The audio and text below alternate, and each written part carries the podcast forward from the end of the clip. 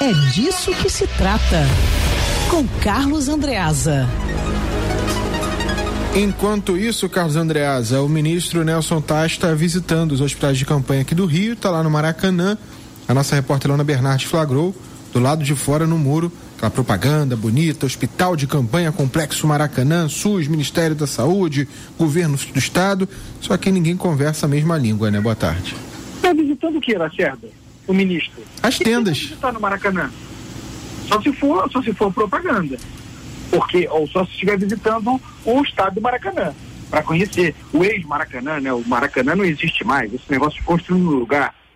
Porque o hospital de campanha do Maracanã não existe. E nós vamos, e vamos cobrar, hein? Porque nós demos o benefício da dúvida, nós acreditamos na palavra dos governantes. Serve para o prefeito Marcelo Crivella e para o Hospital de Campanha do Rio Centro, que não foi entregue conforme prometido, serve para o governador Wilson Witzel, que prometeu aqui, nesta rádio, em entrevista, primeira edição, a entrega desses hospitais de campanha, todos, em abril. Nós estamos avançando em maio e hospitais de campanha não há, senão o do Leblon. E é um hospital feito, ótimo, bem-vindo, seria pior se não houvesse, mas é um feito com dinheiro da iniciativa privada. Onde está o do Maracanã? O do Maracanã era vendido, Lacerda, eu tenho memória. Era vendido como gigantesco. Se eu não me engano, 800 leitos prometidos mas o número de grandeza. Era grande expectativa para abril. E abril já ficou para trás. Por quê, pessoal? Ouvinte, nós ouvimos aí o relato, a reportagem brilhante do Briggs. A gente fica indignado. As pessoas estão morrendo. Porque nós sabíamos, sendo generoso, desde janeiro que essa peste chegaria aqui no Rio de Janeiro, no Brasil e no Rio de Janeiro, uma grande metrópole.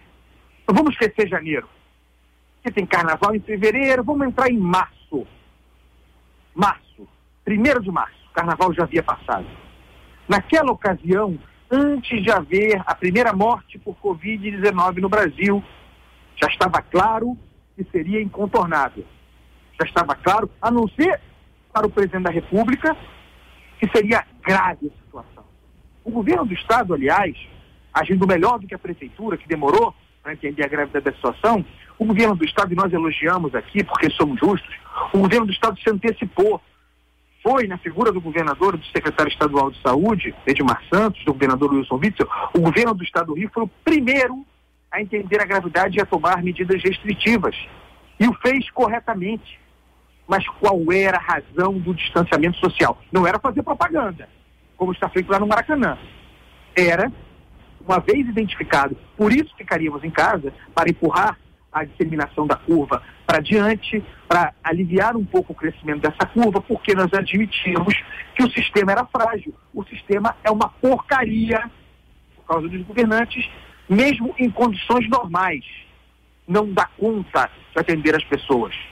Então, diante disso, se ganharia tempo reconhecendo a fragilidade para que, com planejamento, com competência, se pudesse antecipar, antecipar a peste para operar a estruturação do sistema, ainda que não fosse ser suficiente operar o apetrechamento, a qualificação do sistema, a geração de leito, hospital de campanha, respirador. Mas respirador não há. Não há porque se demorou a agir, porque os preços foram lá para cima, porque todo mundo queria no mundo inteiro, porque o Brasil não tinha condições competitivas e porque houve muita corrupção também, conforme indica a prisão preventiva do subsecretário de Saúde. Não se aproveitou esse tempo, essa janela, para aparelhar o sistema, para prover o sistema de condições de receber a população e minimizar o impacto da Covid-19, portanto, minimizar o número de mortes, que seria grande de qualquer maneira não aproveitamos a janela. Mas como, Lacerda, poderíamos aproveitar? Como poderíamos aproveitar? Vamos esperar de quem é, de quem é incompetente no tempo de paz, num tempo de tranquilidade, em tempos normais, vamos esperar que esse incompetente se transforme de repente competente em tempos de guerra? É isso que nós vamos esperar? É isso que vamos esperar? Não. O normal é que o incompetente em tempos de paz seja tanto mais incompetente em tempos de guerra. E é o que nós estamos vendo aí. Nós acreditamos, nós como sociedade, inclusive enganados pelo fato de o governo do Estado ter saído na frente ao tomar medidas restritivas, nós acreditamos que o serviço seria feito, que os hospitais de campanha seriam entregues conforme prometido. Não foram. Então, que data há? A única data de futuro é essa que o Briggs apresentou agora, para o hospital de campanha do Parque dos Atletas. Os outros, os outros tantos, inclusive do Maracanã, que era a joia da coroa, não tem data. 400 Mas, leitos, Andreas, o Briggs mandou aqui. 400 leitos, sendo 81 com UTI. Isso. Então, eu, eu, eu peguei o 8 e transformei em 800. São 400 leitos e 80 de UTI. E o que me chamava a atenção era esse número, porque a UTI é o decisivo aí.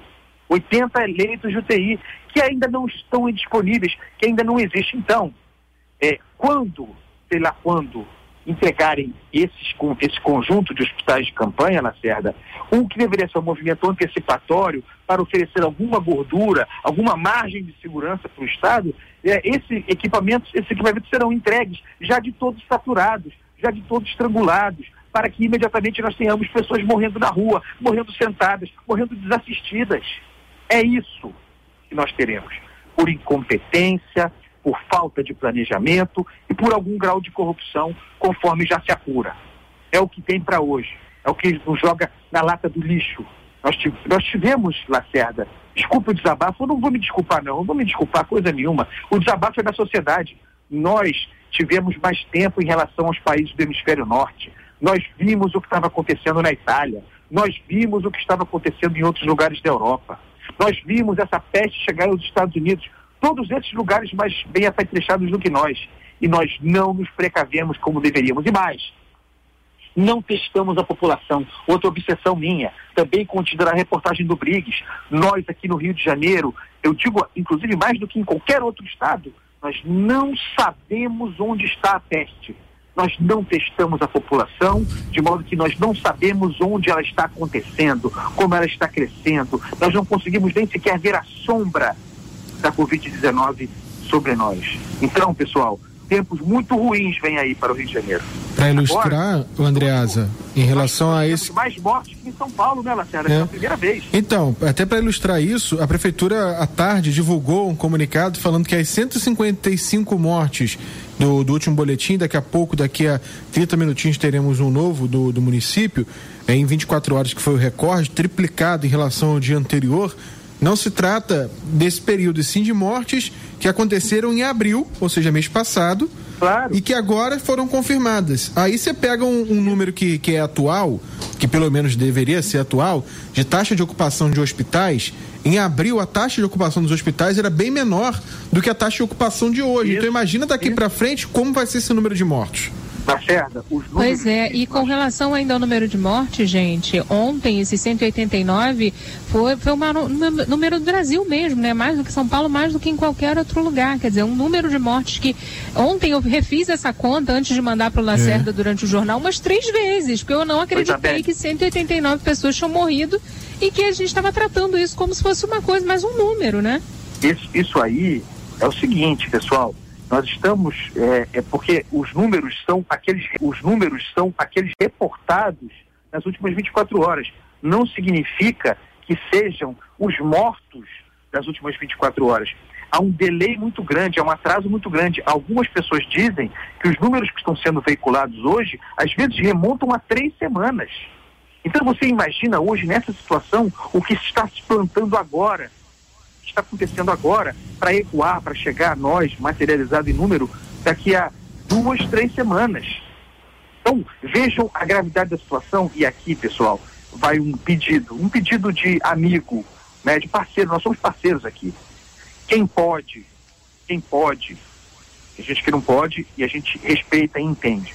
Quem pode, quem tem escolha, nesse momento, fique em casa, não se exponha. A doença está na rua, se ficar doente vai ser difícil encontrar, se ficar doente e for grave, vai ser difícil encontrar amparo no sistema. Então, quem puder, mais do que nunca, fique em casa. Não acredite em propaganda canalha, em propaganda irresponsável, em propaganda que tenta forjar uma oposição que não existe, que é artificial, entre saúde pública e saúde econômica. Essa oposição não existe. Não existe saúde econômica com pessoas morrendo. Então fique em casa, se proteja. Quem prega para você ir para rua, ouvinte? Quem prega para você ir para rua, se expor, é quem tem plano de saúde. E quem está protegido não precisa se expor. Pense nisso. Cuidado, se cuide e bom final de semana a todos. Sexto, Andreasa, bom fim de semana. Segunda-feira você está de volta e aí a análise também mais relaxada da live do Zeca Pagodinho, viu? É, não sei se o Lacerda tá dando para relaxar muito não, mas vamos lá. Você relaxa um pouquinho, Andreasa, fim de semana. Lacerda, tem um monte de live. Dia das Mães está chegando aí, é. né, Andreasa? Um abraço para sua esposa, para a senhora sua mãe, né? Para você, Isabelle Rangel, para todas as mães, Obrigada. um beijo muito grande, sejamos felizes. E agora, já que vocês querem, o decreto está inaugurando sexta-feira. Um, um beijo. Então tá um beijo.